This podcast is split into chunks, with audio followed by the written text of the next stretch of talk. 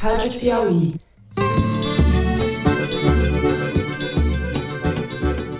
Olá, sejam muito bem-vindos ao Foro de Teresina, o podcast de política da revista Piauí.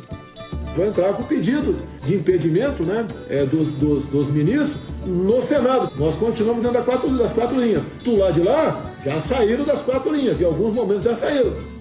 Eu, Fernando de Barros e Silva, como sempre na minha casa em São Paulo, tenho o prazer de conversar com meu amigo José Roberto de Toledo, aqui pertinho. Opa, Toledo! Opa, Fernando! Opa, Thaís! Não, opa!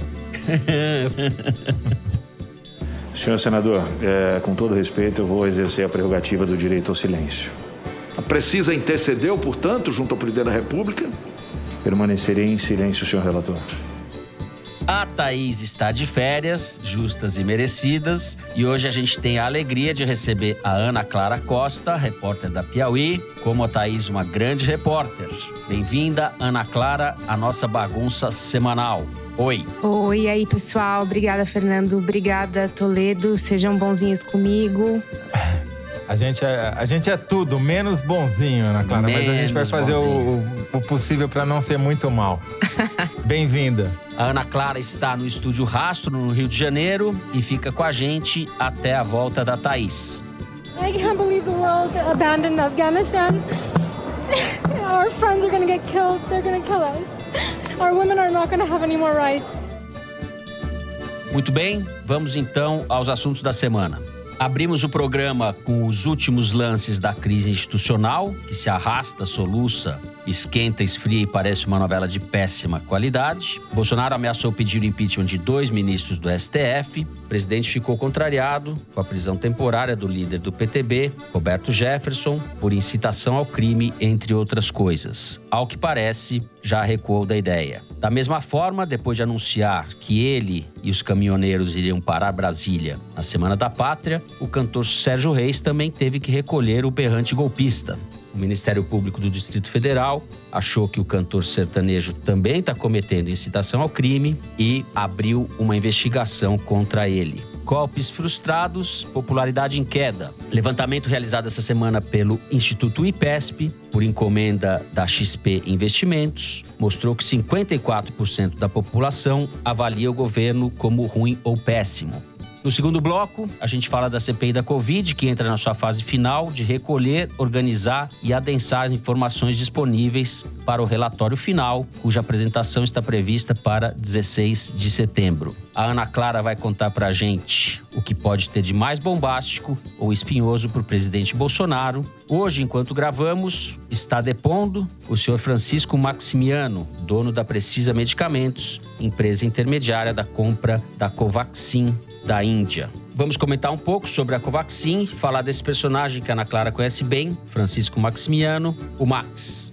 No terceiro bloco, a retomada do Afeganistão pelo Talibã, grupo islâmico fundamentalista armado que se organizou numa espécie de milícia devotada à criação de um regime com traços muito autoritários, cruéis também e obscurantistas. O que a gente viu nos últimos dias foram cenas dramáticas como há muito não víamos. O que primeiro se impõe é a tragédia humanitária, obviamente. A volta do Talibã, da forma como se deu, significa também um duro golpe na política externa dos Estados Unidos há 20 anos em território afegão. A gente fala um pouco sobre o significado desse evento histórico na geopolítica internacional, do que ele representa na relação entre os Estados Unidos e a China na busca pela hegemonia do planeta.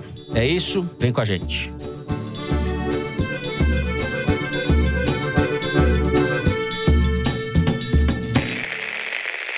Muito bem, Jair Bolsonaro vem acumulando derrotas que estão, de certa forma, expressas nessa pesquisa recente do IPESP, o Instituto de Pesquisas Sociais, Políticas e Econômicas, que foi anunciada nessa terça-feira. Como eu disse na abertura, a reprovação ao governo dele chegou ao recorde de 54 pontos. É uma oscilação para cima. Isso se dá, José Roberto de Toledo, no momento em que o presidente acumula desgastes, derrotas, reveses políticos. Eu começaria perguntando para você qual é o tamanho dessa derrota, desse desgaste. A meu ver, ele está num processo contínuo de enfraquecimento e faz um, um esforço cada vez maior para tentar demonstrar o contrário. Para ele conseguir chamar a atenção hoje e virar notícia, ele está precisando quase que tirar a roupa, né? Quase que ficar nu para que alguém preste atenção no que ele está fazendo. Além disso, a gente já falou na semana passada das derrotas que ele teve no Congresso, nas derrotas de opinião pública, mas você tem um outro fator que vale a pena a gente destacar, que é a perda de apoiadores do Bolsonaro devido ao fato de que o custo de apoiar o Bolsonaro está cada vez maior. E isso acaba se transformando num comportamento de Uhum. Bolsonaro e seu governo, que é um comportamento que dá um exemplo muito ruim para quem pretende continuar seguindo ele. Vamos pegar os casos dos apoiadores de Bolsonaro que foram largados pelo caminho. Né? Você tem o Daniel Silveira, deputado federal que quebrou a placa da Marielle, que foi preso e teve um mandato suspenso, tentou reaver, não conseguiu e foi abandonado pelo bolsonarismo. Ninguém mais fala dele, nenhum bolsonarista fala do Daniel Silveira. Foi largado no meio da estrada sangrando. Já tinha acontecido com aquele cara chamado Oswaldo Eustáquio, né? Que se apresenta como jornalista, investigativo tal, mas que é, um, na verdade, um, um grande agente de desinformação bolsonarista. Idem, foi preso e largado. Essa semana teve o Alan dos Santos, dono daquele Terça Livre, que foi Blogueiro. é, indiciado e recebeu lá uma defesa de praxe só para fazer de conta que defenderam, mas também já está sendo esquecido. Teve o Roberto Jefferson, que foi preso de sacanagem só depois que o foro já tinha saído, né? Só para nos prejudicar na sexta-feira. Só E que, isso.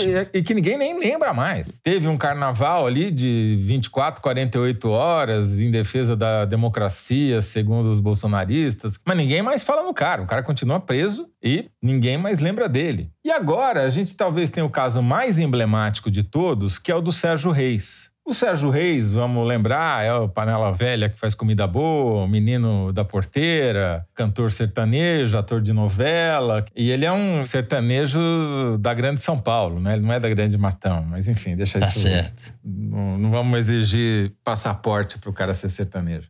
O Sérgio Reis, ele, com o passar dos anos, ele se transformou num empresário. E num empresário dono de frota de caminhões. Ele era um. Uhum. Chegou a ter uma transportadora com mais de 20 caminhões. E daí ele começou a entrar nesse mercado dos caminhoneiros, fazia um programa de rádio destinado aos caminhoneiros, que era distribuído para centenas de rádios, virou garoto propaganda da CNT, da Confederação Nacional dos Transportes e tal.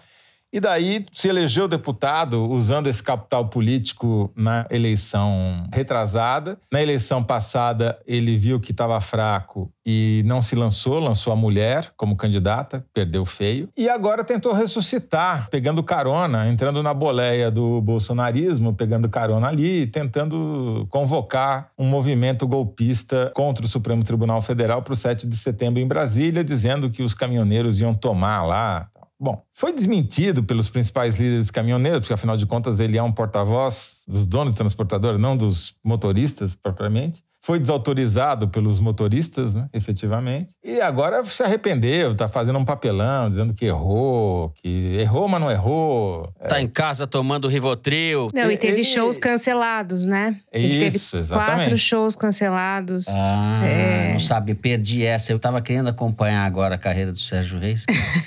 E teve propagandas também que ele estava fazendo que foram canceladas. Então, Exatamente. mexeu no bolso ali. A Ana Clara, como sempre, foi pontual, mas foi exatamente no que interessa. O Sérgio Reis sentiu a grana encurtando e viu que tinha feito bobagem. Não ia conseguir ganhar dinheiro. Ao contrário, está perdendo dinheiro com esse apoio ao Bolsonaro. Mas é isso, ele sintetiza justamente esse fenômeno, que é o aumento do custo Bolsonaro para quem quer apoiá-lo. Quem que sobrou, então, com o Bolsonaro? Sobraram os militares e Pazuello, de todos que caíram pelo caminho, foi o único que Bolsonaro se empenhou em defender e colocou lá no palácio, justamente para consolidar essa aliança, porque seria devastador para a imagem do Exército você ter um general da ativa sofrendo punições por causa de corrupção. Sobraram pastores evangélicos, e não todos, e eu não digo nem mais a base de Uhum. fiéis evangélicos, porque essas pesquisas estão mostrando que estão começando a pender para o outro lado. E sobraram alguns empresários do agronegócio, dos garimpos, dos transportes e de parte da Faria Lima, que não entende nada Uma de turma política. de sapatênis da Faria Lima ainda, né? É, aqueles caras que acham que entendem, mas que no, no fundo não compreendem nada do jogo político, né? Daí você vai dizer, não, mas tem o Arenão. O Arenão não é apoio, o Arenão é aluguel, é diferente. Deixa eu passar então a bola para Ana Clara, Zé, aproveitar a sua deixa do Arenão. Sobrou o Arenão para o Bolsonaro ou esse apoio também corre algum tipo de risco? É aluguel, como disse o Toledo.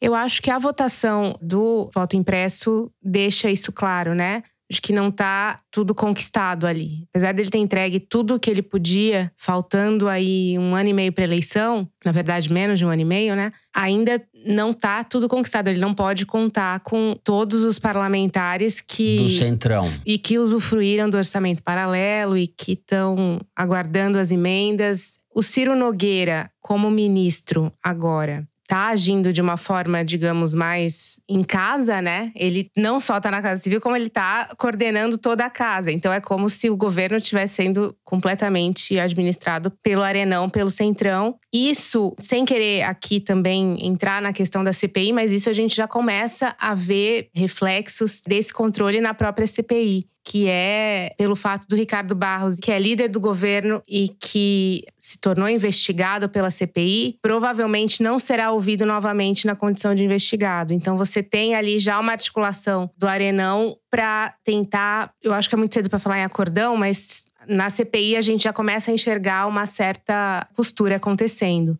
Então, eles estão juntos, porém sempre com alguma restrição, né? Quando a gente comenta a questão do custo Bolsonaro, tem o custo Bolsonaro para os políticos, mas também tem o custo Bolsonaro para a militância, porque na segunda-feira o TSE, o Tribunal Superior Eleitoral, determinou que fossem desmonetizados alguns canais nas redes sociais, como YouTube, Facebook, que propagassem desinformação sobre a questão da urna eletrônica essa decisão ela tá no inquérito administrativo que corre no TSE depois da live do Bolsonaro em que ele apresentou um inquérito sigiloso vazado colocando em xeque a segurança do sistema do TSE. E a Polícia Federal fez um relatório matador, de certa forma explicando um padrão de comportamento dessa milícia digital muito semelhante ao que aconteceu nos Estados Unidos no governo Trump e ao que tem acontecido no Brasil em relação a vários temas que são caros ao Bolsonaro, né?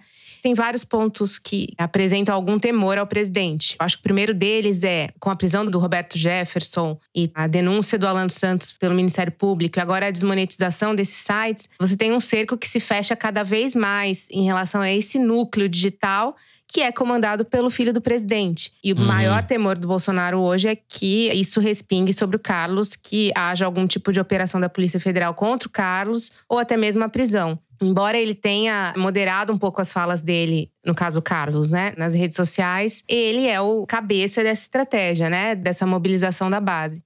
E eu acho que um ponto também a, a gente pode destacar é que o Alexandre de Moraes, quando ele investe nessa frente de investigação ali no Supremo, você começa a ter pessoas na Polícia Federal e no Ministério Público que passam a ter uma expertise em detectar esse tipo de coisa, né? Então, se você pegar a delegada que fez esse relatório da PF para o TSE, é uma delegada que atuou no caso dos atos antidemocráticos, que mandou prender aquela Sarah Winter, que levou tochas para o É, No é a ano mesma passado. delegada. É a mesma delegada. Essa delegada também foi a que pediu a prisão do Roberto Jefferson. Então você tem uma Uhum. equipe ali na PF agora cuja expertise é essa. E isso para o Bolsonaro é muito ruim. Embora ele tenha aparelhado parte da Polícia Federal, você tem um grupo ali na cola do Supremo atrás desse tipo de coisa, especializado nesse tipo de investigação. O que para eles não é um bom presságio. De qualquer forma, a despeito de todos esses revés do Bolsonaro que vocês enumeraram,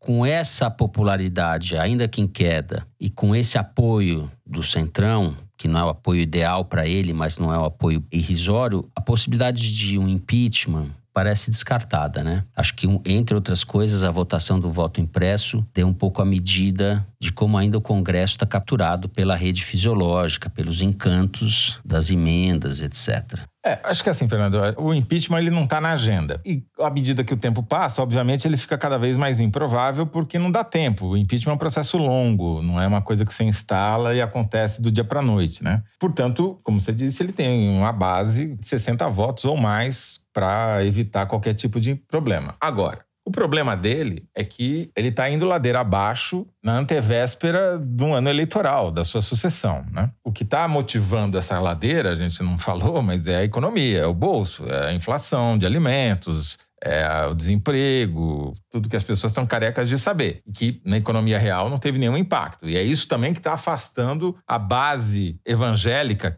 que muitos deles são pobres, então Eu acho que você está né? equivocado, Zé. Eu acho que a culpa é do IBGE, desculpa. É, se fosse só o IBGE... Concorda. É, exato. Aqui eles podem mentir o que eles quiserem nas estatísticas, podem não fazer o censo, mas o problema é que as pessoas sentem no bolso, então... E as perspectivas para o ano que vem também não são boas na economia, né? A inflação tende a subir, o desemprego não existe perspectiva de queda. Então, embora o Paulo Guedes diga que o PIB está se recuperando, você não tem efeito disso na economia real. E aí você tem o Bolsonaro no ano que vem valendo-se do orçamento sem limites para conseguir alguma chance de reeleição, o que para a economia não vai ajudar, né? Então, não vai ser um ano muito auspicioso para ele, digamos, na questão do econômica. E aí a gente ainda tem uma previsão de falta d'água e crise de abastecimento de energia elétrica para outubro, novembro. Se não bastasse, ainda tem um problema da pandemia que não está resolvido como se achava que estaria, como o pessoal acreditava que ia ser magicamente ela ia sumir. Está aí a variante Delta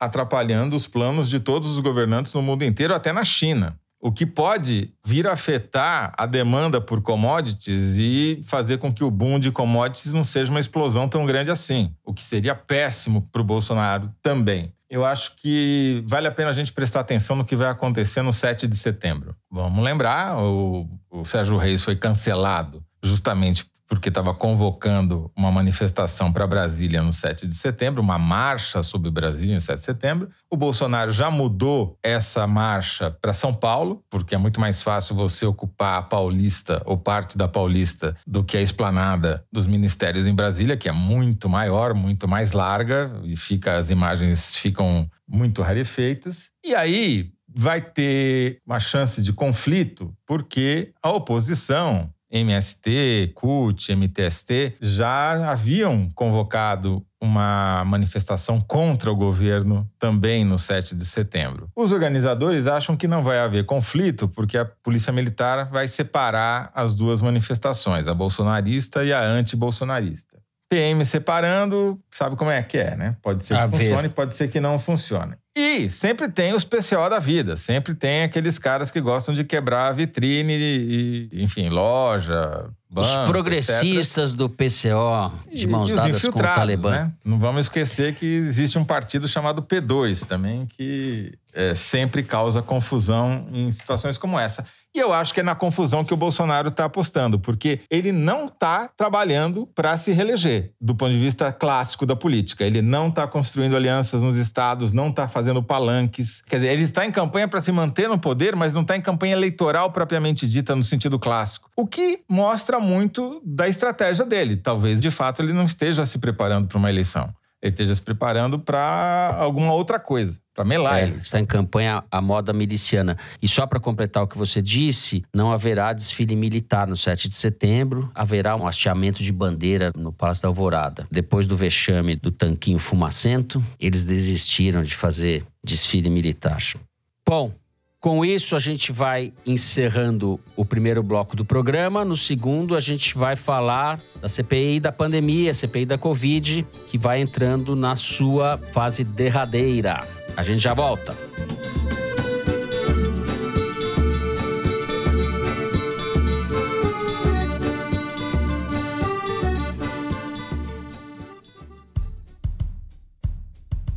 O iFood se comprometeu a zerar a poluição plástica nas operações de delivery até 2025. E essa missão envolve três pilares: compensar, reduzir e reciclar. Em abril, o iFood lançou a campanha Amigo da Natureza para desestimular o consumo dos chamados plásticos de uso único. Quem explica é André Borges, head de soluções sustentáveis do iFood. A gente desenvolveu dentro do aplicativo uma solução que permite ao usuário ele escolher se para aquele pedido dele ele quer ou não que envie talher, canudo e guardanapo com plástico. 40 mil estabelecimentos já aderiram à campanha e mais de 18 milhões de pedidos foram entregues sem talheres plásticos. Mas o iFood quer ir além e repensar as embalagens usadas no delivery. A gente quer de fato investir em pesquisa e desenvolvimento de embalagens que sejam mais sustentáveis e também acessíveis economicamente, né? E de olho em reciclar, o iFood criou o Reciclabot, que ajuda a fazer o descarte correto dos resíduos e indica locais de coleta mais próximos. Para saber mais, acesse institucional.ifood.com.br barra nossos compromissos. Vamos usar a mesma inovação e tecnologia que guiam o nosso negócio para fazer um futuro diferente.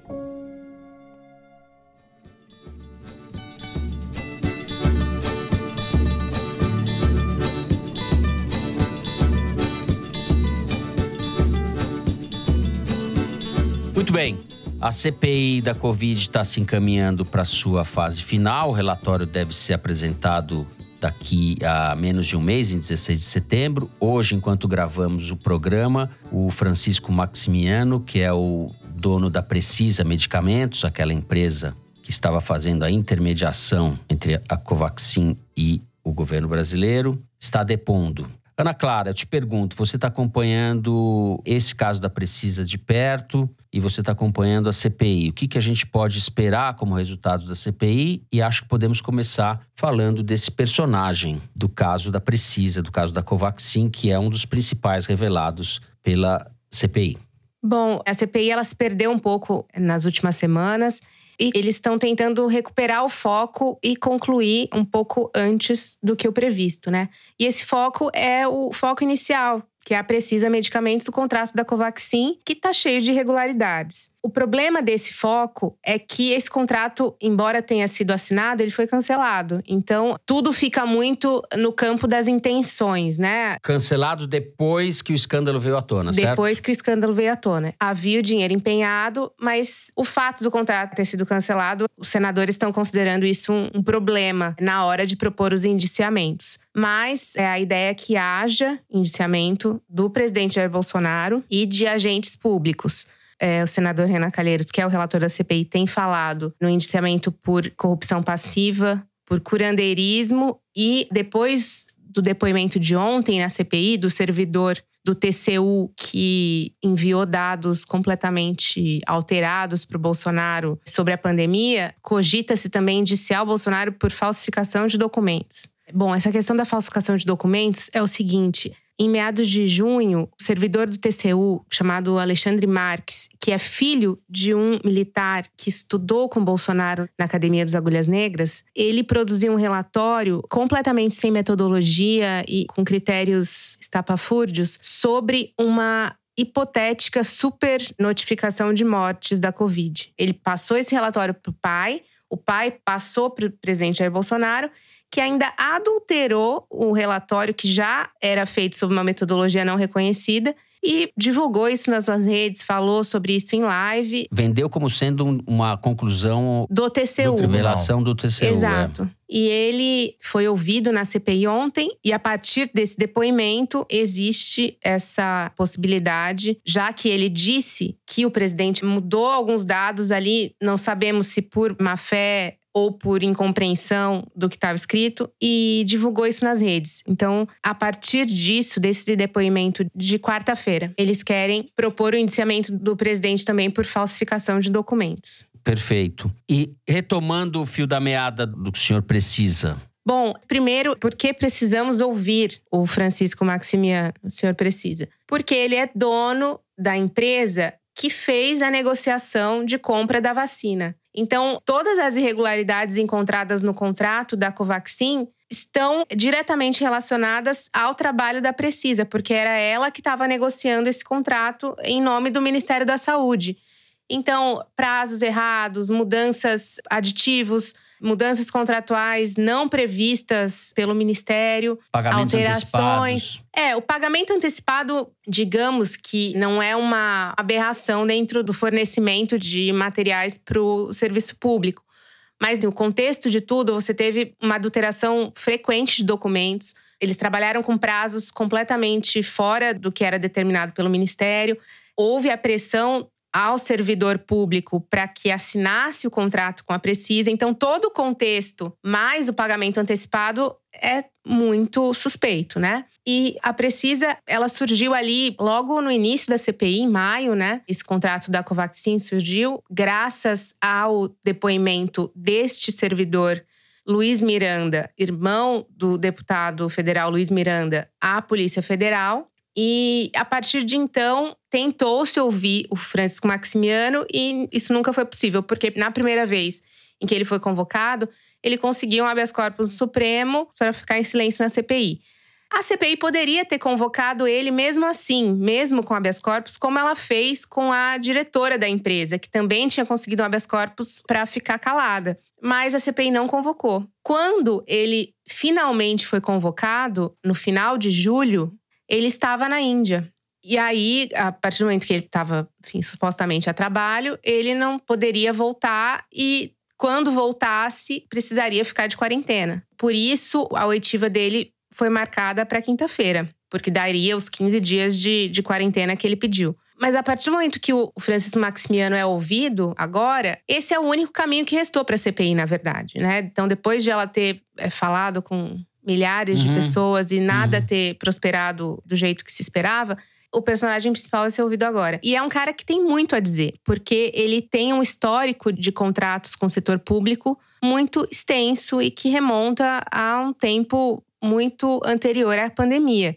Ele começou no final da década de 2000 com uma boa ideia, então ele criou uma empresa que fornecia um tipo de serviço que não tinha no Brasil naquela época, que é o, o benefício de farmácia, benefício de medicamentos, que é simplesmente uma empresa oferecer para o seu funcionário um vale de 200 reais de gasto em farmácia. Só que a empresa ela não vai fazer a gestão desse benefício, então ela contrata uma empresa terceirizada para fazer a gestão desse benefício da farmácia. E foi essa empresa que o Max criou. E imediatamente depois da criação dessa empresa, ele já conseguiu um contrato milionário com os Correios para fazer o benefício de farmácia dos Correios. Isso nós estamos falando de gestão quem? O contrato foi firmado em 2012. Quer dizer, é um sujeito que está na praça fazendo negócios e acumulando. É, sem coloração partidária. Ele negocia com todo mundo. E essa negociação com os Correios, depois, ele nunca, na verdade, foi investigado por ela, mas os indícios de irregularidade são grandes, porque logo depois dele conseguir esse contrato milionário com os Correios, a empresa dele ainda recebeu um investimento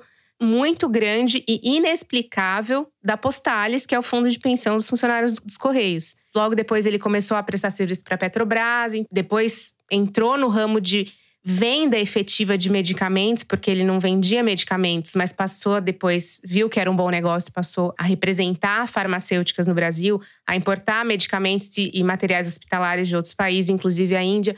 Ele já vinha negociando com a Índia materiais para o Ministério da Saúde há muito tempo. E vendeu e não entregou, né? Também, né? Exatamente. A questão dos medicamentos para doenças raras que ele supostamente deveria trazer para o Brasil na gestão do líder do governo Ricardo Barros no Ministério da Saúde, no governo Temer, mostra aí também uma conexão do Maximiano com o Ricardo Barros muito anterior à pandemia. É a principal conexão política dele, você diria, o Ricardo Barros? Eu acho difícil a gente aferir isso, porque justamente ele está nesse mercado há um tempo e sempre prestando serviço para o setor É um público. patriota preocupado com a saúde do povo brasileiro há muitos anos. Resumindo, é o famoso fazemos qualquer negócio com qualquer pessoa. Ah, eu acho que uma coisa importante é: a Precisa também vende para o governo de São Paulo. Forneceu máscara durante a pandemia para o governo do João Dória. Então, assim, existe uma predisposição da empresa a fazer esse tipo de intermediação de negócio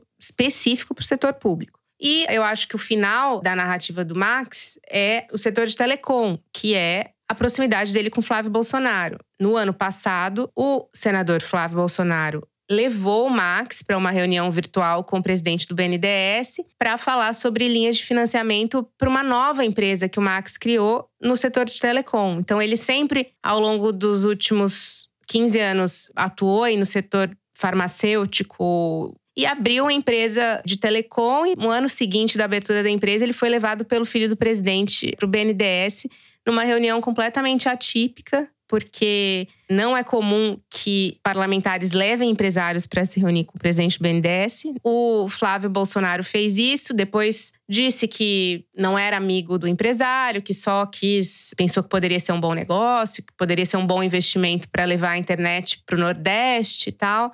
Então, você vê claramente pelas relações desse empresário que ele está sempre bem posicionado onde está o poder, né? Pelo que você está relatando, quer dizer, esse deveria ter sido o caminho que a CPI poderia ter trilhado e não trilhou, né? Ter se aprofundado no que realmente interessava, que era, claro, superfaturamento na venda de vacinas, enquanto as pessoas estavam morrendo, enquanto o governo tinha recusado ofertas de a laboratórios, Pfizer. não só da Pfizer, mas de vários outros uhum. laboratórios consolidados foi dar ouvidos a uma empresa que só faz intermediação, não fabrica uma dose sequer, não faz porcaria nenhuma. Um contrato que ia ser pago numa offshore em Singapura, o que já diz tudo sobre isso, né?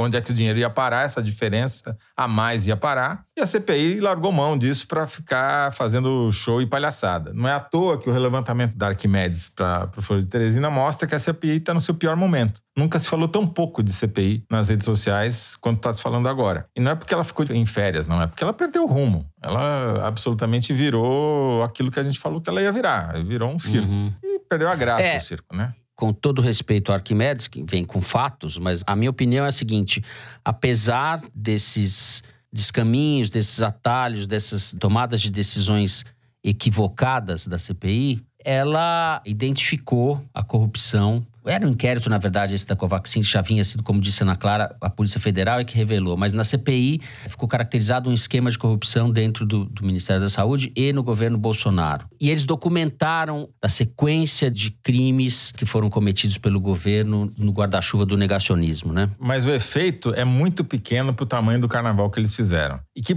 mais do que isso, eles podem fazer o carnaval que quiserem, porque são pagos para isso, mas eles poderiam ter ido muito além e não foram. E o fato de não terem ido me diz muito sobre os reais objetivos dos senadores que estão à frente da CPI.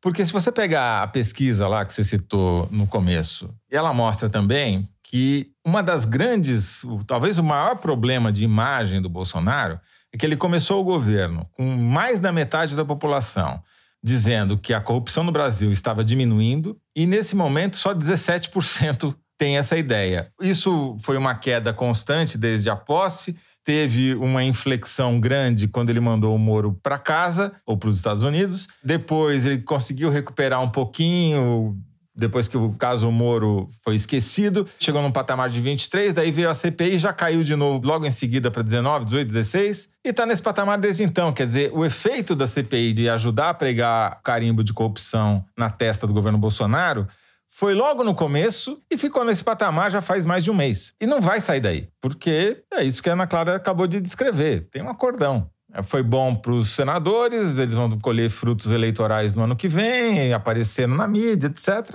Uma consequência prática mesmo, espero estar tá completamente errado, não vai ter nenhuma. É, por exemplo, o ministro Onyx Lorenzoni não vai ser convocado. O Ricardo Barros, agora como investigado, não vai ser convocado novamente ex-ministro Eduardo Pazuello não será convocado novamente. Então, pelas convocações que se avizinham, já dá para dar o tom que o foco deixa de ser a classe política ali. Existe uma, um recuo nesse aspecto. A gente pode fazer uma conexão com Ciro Nogueira na Casa Civil? Pode. O Ciro Nogueira mostrando serviço e aliviando, articulando ali dentro do Congresso, entre o governo e o Congresso, esse, digamos assim, esquecimento, com aspas, de figuras que não deveriam ser esquecidas nesse momento por razões óbvias.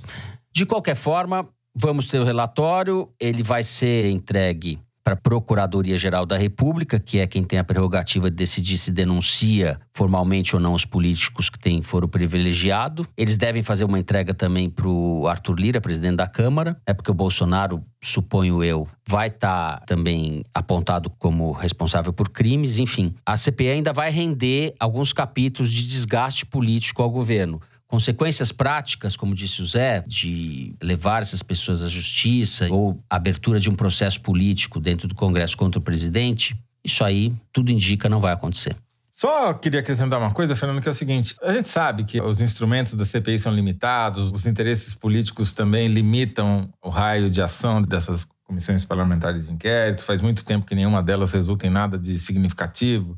Mas pelo menos poderia sair da CPI práticas melhores dentro do governo, especialmente dentro do Ministério da Saúde, na aquisição de vacinas. Porque está cada vez mais claro que essas vacinas não vão ser exceção, elas vão ser regra daqui para frente. Né? Os Estados Unidos acabaram de autorizar terceira dose, o que eles chamam lá de dose booster, né? De amplificação de efeitos da vacina para a população inteira, o que está sendo muito criticado, porque, enfim, aquilo que a gente já discutiu aqui, gente faltando, não tomando nem a primeira, os caras já estão autorizando a terceira. Mas essa discussão vai chegar aqui. Nós vamos precisar de terceira dose, se não para todo mundo, mas pelo menos para a população mais vulnerável, para idosos e pessoas com problemas de imunossupressão. Ou seja, a gente vai precisar gastar bilhões com vacina contra a Covid. E a gente não está saindo dessa CPI nem sequer com práticas melhores para evitar que a Precisa intermedie outro contrato como que ela tentou intermediar, a Precisa ou qualquer outra empresa. Não só isso, mas também a gente talvez ter um pouco de percepção de como as coisas acontecem lá dentro, nesse aspecto dos prestadores de serviço, porque hoje a vacina, a gente acha o quê? Que ela chega da Índia ou de onde quer que ela venha e vai para o Ministério da Saúde? Não. Ela chega, ela fica num galpão armazenada por uma empresa prestadora de serviço do Ministério da Saúde e que acaba sendo um braço tão forte dentro do ministério como qualquer gabinete, qualquer diretoria, porque é a, o lugar onde está armazenado o que existe de mais valioso ali. Então, assim, como tudo hoje envolvendo a vacina, nada é feito internamente, as vacinas não vão para lá. Você tem muitas empresas que estão fazendo o Ministério da Saúde funcionar nesse aspecto e a gente não sabe não existe uma transparência nesse aspecto, ou até pode existir, mas até isso chegar na população é um caminho muito longo. E apesar da precisa e de todas essas malandragens envolvendo a compra de vacinas no Brasil, a Liane Ceará, nossa estagiária de jornalismo, está publicando essa semana no site da Piauí uma reportagem que mostra um fato assombroso, ao meu ver. Apesar da falta de vacina, dos atrasos do governo, cerca de 90% da população brasileira com 65 anos ou mais já está totalmente imunizada, recebeu duas doses de vacina.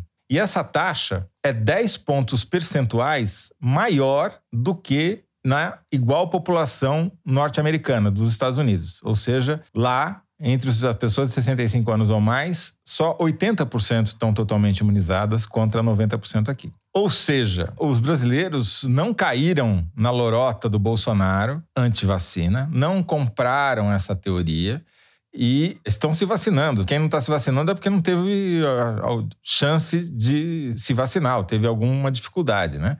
É, a gente teve ao longo desse governo uma combinação de descaso pela vacina e gente que se beneficiou indevidamente ou que tentou se beneficiar indevidamente da mesma vacina, né? É a combinação pior possível. A gente encerra assim o segundo bloco do programa. Na sequência, vamos falar da tomada do poder pelo Talibã no Afeganistão. Vem com a gente.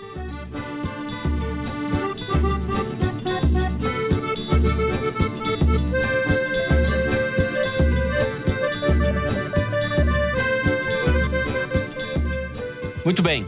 O assunto do mundo essa semana foi a retomada do poder pelo grupo Talibã no Afeganistão e a saída às pressas das tropas americanas do país. E mais do que isso, o desespero da população tentando fugir, tentando de alguma maneira escapar do Afeganistão. Cenas que acho que são as piores que eu vi em muitos anos. O Talibã, como se sabe, tomou o poder em meados dos anos 90 e governou até 2001. Quando houve a invasão ao Afeganistão pelos Estados Unidos, o governo Bush, Em retaliação ao atentado de 11 de setembro nos Estados Unidos, o governo americano caçava o Osama Bin Laden e o grupo Al-Qaeda. Bin Laden que acabou sendo morto em 2011 no Paquistão, não no Afeganistão.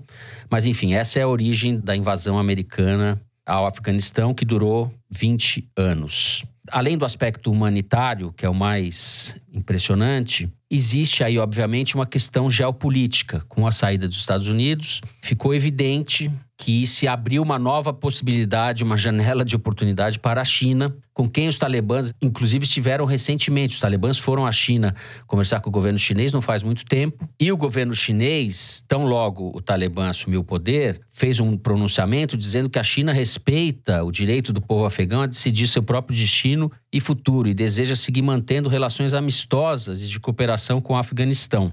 Esse discurso do porta-voz da diplomacia chinesa foi reproduzido ao redor do mundo por todas as embaixadas chinesas. Ou seja, a China já está colocada para inaugurar ali ou aprofundar uma nova frente da sua expansão imperialista, como está fazendo em vários lugares do mundo, na África, no Brasil, enfim. José Roberto de Toledo, por onde a gente vai começar?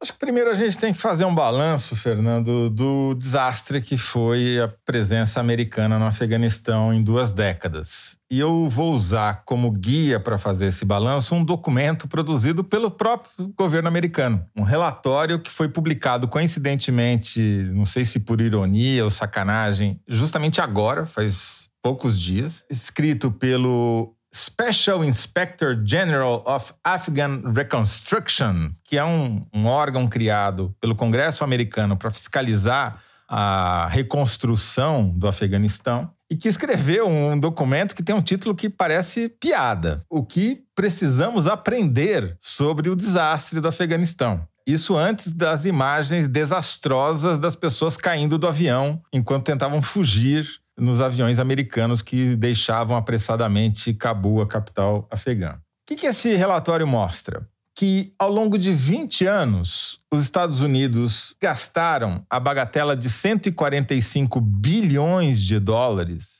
para tentar reconstruir as forças de segurança, as instituições políticas e econômicas e a sociedade civil do Afeganistão. Só que, ao mesmo tempo, eles gastaram 837 bilhões de dólares para destruir a mesma coisa que eles estavam tentando reconstruir. Que esse foi o gasto militar que os Estados Unidos tiveram, ou seja, somou praticamente um trilhão de dólares. Só que era 15% para reconstrução e 85% para destruição. E esse desastre ele pode ser medido de várias maneiras, mas talvez a mais importante seja a seguinte: Nesses 20 anos, os Estados Unidos viram morrer 2.443 soldados seus, mais 20.666 foram feridos. Forças de outros países aliados americanos perderam 1.144 soldados, ou seja, somando aí dá uns 3.500 soldados que morreram. Você vai dizer, bom, até que não é muito comparado com os 60 mil que eles perderam na guerra do Vietnã, que durou menos, inclusive, né? O problema sempre está na população local, né? que raramente entram nessas estatísticas. Nesse levantamento, que é muito subestimado, feito pelo governo americano, morreram 66 mil soldados do exército do Afeganistão, que lutava ao lado dos americanos, e pelo menos 48 mil civis. Esse número é grossamente subestimado. Ninguém sabe ao certo, mas foram provavelmente mais de uma centena de milhar que morreu graças a essa intervenção americana. E aqui também não estão contando os soldados que morreram do outro lado, os talibãs que morreram, né? Então, 20 anos para produzir uma carnificina e para destruir um país. Basicamente foi o que aconteceu. O próprio relatório reconhece, mostra uma coisa que tem algum paralelo até com o Brasil. Os civis e os militares bateram cabeça ao longo de todos esses 20 anos. O Departamento de Justiça tinha uma estratégia de reconstrução das instituições, mas não tinha os recursos, não tinha os meios. E o Departamento de Defesa tinha dinheiro sobrando, mas não sabia o que fazer com ele a não ser soltar bomba e dar tiro. O resultado é aquela fuga desesperada dos americanos com os, os afegãos que trabalharam para eles, tentando pegar carona nos aviões militares.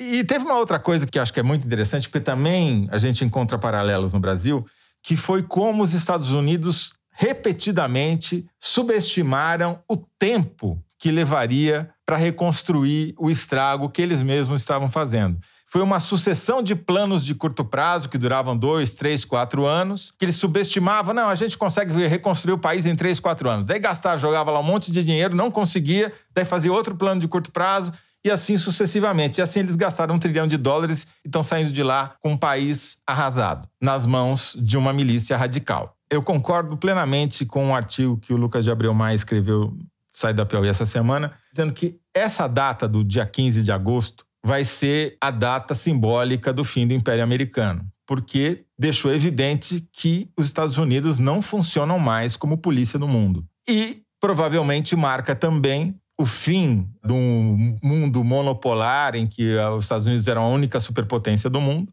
que mostrou que essa superpotência militar, ela, ela quando precisa, ela não tem eficiência, não tem efetividade e como você já anunciou aí na abertura, mostra a ascensão da China como uma política completamente diferente. Não estou dizendo que é melhor nem pior, mas é o soft power chinês. Os, os chineses é o pragmatismo comercial e de investimento. Eles vão lá para explorar as riquezas minerais do Afeganistão, que não são poucas, é um país cheio de terras raras. Eles têm uma fronteira, o Afeganistão, que facilita esse trânsito. Eles vão botar um monte de dinheiro lá, não vão exigir contrapartida democrática, até porque não poderiam, e provavelmente vão aumentar sua influência. Enquanto isso, o Afeganistão consolida seu papel histórico de ser o cemitério dos impérios. Foi assim com o Império Britânico, com o Império Soviético e agora com o Império Americano. Fora o ópio, José. Fora o ópio que tem no Afeganistão. Mas deixa esse capítulo para lá. Vamos deixar o ópio para lá. Ana Clara, tem esse aspecto que o Toledo mencionou da tragédia humanitária que se agrava, que já existia, e particularmente em relação à população feminina. É, algumas pessoas, a meu ver, completamente apressadas acabaram caindo na esparrela ou no discurso de que o Talibã voltaria ao poder numa versão light, etc. Né? Os acontecimentos desses primeiros dias já estão, seja pelos protestos das mulheres, seja pelos já relatos de, de violências que estão ocorrendo, acho que esse conto de fadas a gente deve abandonar, né? É, eu acho que, assim, a gente falando um pouco do passado, mesmo com a presença americana no Afeganistão, nunca houve paz para as mulheres, né? Porque o Talibã dominava em determinadas regiões, inclusive perto de Cabul, então não era só em regiões mais distantes. Em muitas ocasiões, noticiadas pela imprensa, em períodos de eleição, por exemplo, nessas regiões dominadas pelo Talibã, as mulheres que iam votar tinham o dedo cortado, eram alvo de violência. São relatos catastróficos ao longo de todo esse período que os Estados Unidos estava lá, os Estados Unidos e os aliados, e não conseguia garantir esse tipo de segurança para as mulheres. Então, não é que o Afeganistão fosse a França até ontem, né?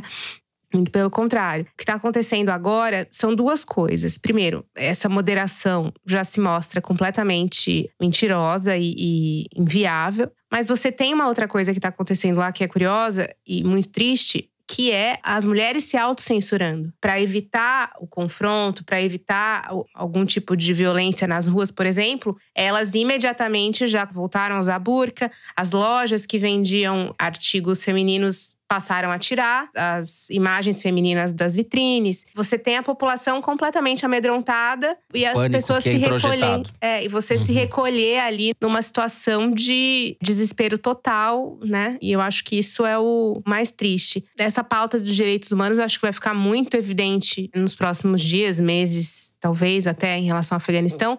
Mas assim, vai ser curioso assistir o efeito prático disso, né? Se de fato as nações que defendem os direitos das mulheres mulheres e os direitos humanos e etc., se eles querem fazer algum tipo de programa que possa resgatar pelo menos algumas mulheres dessa situação no Afeganistão, se eles vão fechar os olhos, se eles vão continuar negociando com o país em termos, digamos, bem entre aspas, civilizados e fechar os olhos para o horror que acontece ali.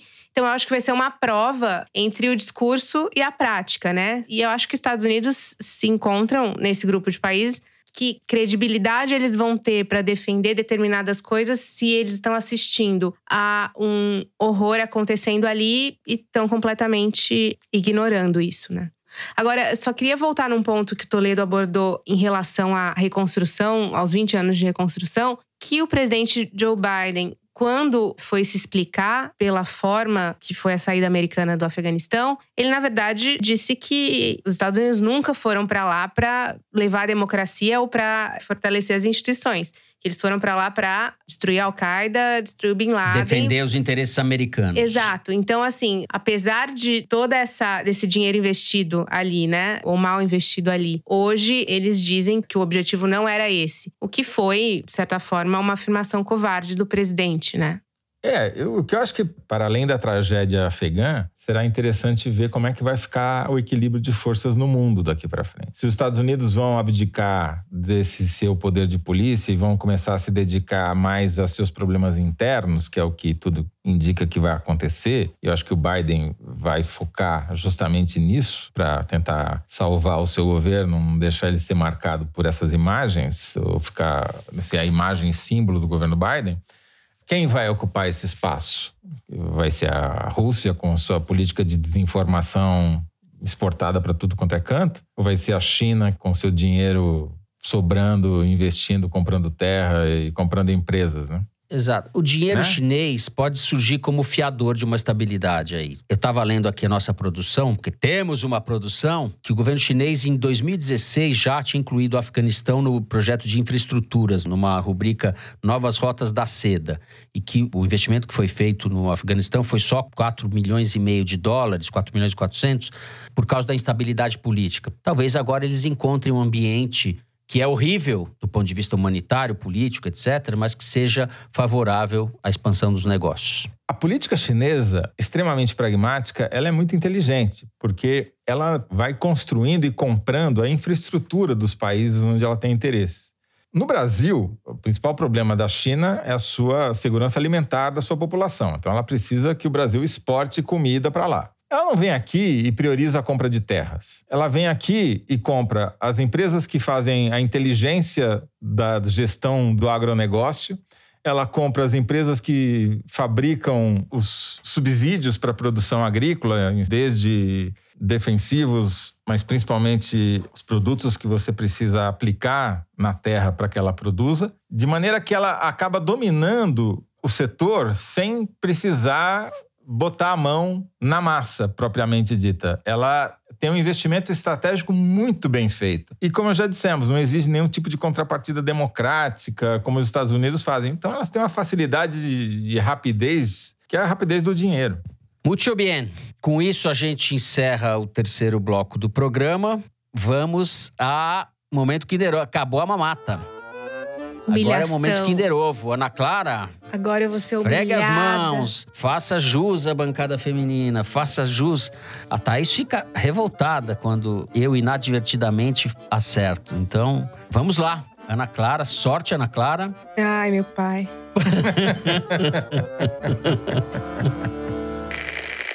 E eu imagino que todos que estavam lá estavam forçados. Possivelmente foram lá porque tinham que assinar algum convênio, levar algum recurso. É aquela coisa velha, sabe? Venha para assinar aqui, assumir compromissos com a nossa campanha, senão você não vai ter o recurso liberado. Você pode ter certeza que metade lá estava forçado e não estava feliz. Olha, olha a cara, ninguém está feliz lá não. Olha lá, É olha lá, você não vê ninguém sorrindo, você... Kassab? Lá as pessoas estão forçadas, né? E Isso aí é muito ruim, né? Um, um governo que exige que as pessoas vão até o palácio, às vezes andaram 500 quilômetros de carro só para assinar um convênio ou para ter uma conversa de campanha. Nós nem temos campanha, vamos deixar a campanha para lá, não é hora de pensar nisso. Kassab, que tá falando um pouco caipira, né? Ele não tem esse sotaque caipira. Kassab querendo enganar a gente. Acho que ele gravou pra você, Mari, esse negócio. Não, Fez ele tá especial pra querendo você.